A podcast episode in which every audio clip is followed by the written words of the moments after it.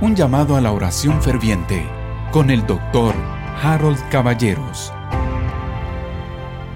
Queridos hermanos, hoy martes 8 de septiembre nos acercamos al devocional y nos acercamos al último versículo del capítulo 1 de la carta de Santiago. A mí me gusta muchísimo este versículo. Siempre me ha impresionado, siempre me ha impactado por la claridad. Dice de esta forma.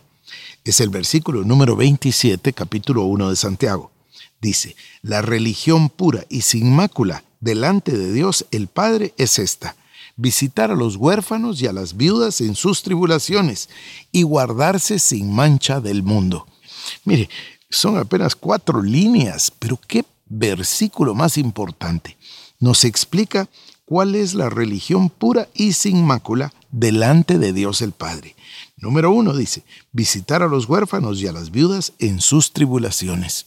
No podemos nunca olvidar a los que tienen necesidad. El Señor dijo en una ocasión, los pobres siempre estarán con vosotros, pero precisamente esa frase significa que son responsabilidad de los que tenemos. Yo cuento esto como, como, como una verdadera obligación, como una obligación santa. Yo estoy todo el tiempo detrás de las personas que nos ayudan acá en la iglesia y que son los que llevan a cabo el, ministerio de ayudas. Yo estoy todo el tiempo detrás de ellos. Tienen dinero, tienen comida, tienen alimentos en el banco de alimentos. ¿Cómo hacemos para servir a las familias que tienen viudas y que tienen huérfanos? No podemos olvidarles. Tenemos que estar con ellos en sus tribulaciones.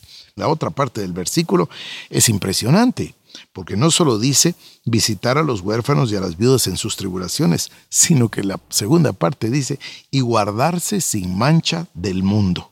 Esto es monumental, a mí me parece una cosa maravillosa. Usted y yo, querido hermano, tenemos que hacer nuestro mayor esfuerzo para mantenernos sin mancha del mundo. Y esto quiere decir que tenemos que abstraernos del mundo, no a las conversaciones mundanas, no a las cosas mundanas. Mire, yo entiendo que a lo mejor lo mío va a ser un poquito extremo, pero yo trato de ni siquiera ver televisión, de ni siquiera ver películas, porque siento que me ensucian, siento que me traen mancha del mundo, dice mancha, ¿no? Entonces guardarse sin mancha. Y yo le quiero motivar a usted para que se centre en la palabra, para que se centre en la oración, para que se centre en Dios. Recuerde, por favor, que el día del Señor está muy pronto. Y hoy vamos a aprovechar una vez más para orar. Orar los unos por los otros, orar por nuestras necesidades, orar por nuestras naciones, orar por este tema de la pandemia, orar por nuestro trabajo, orar a Dios sin cesar. Así que hermano, oremos.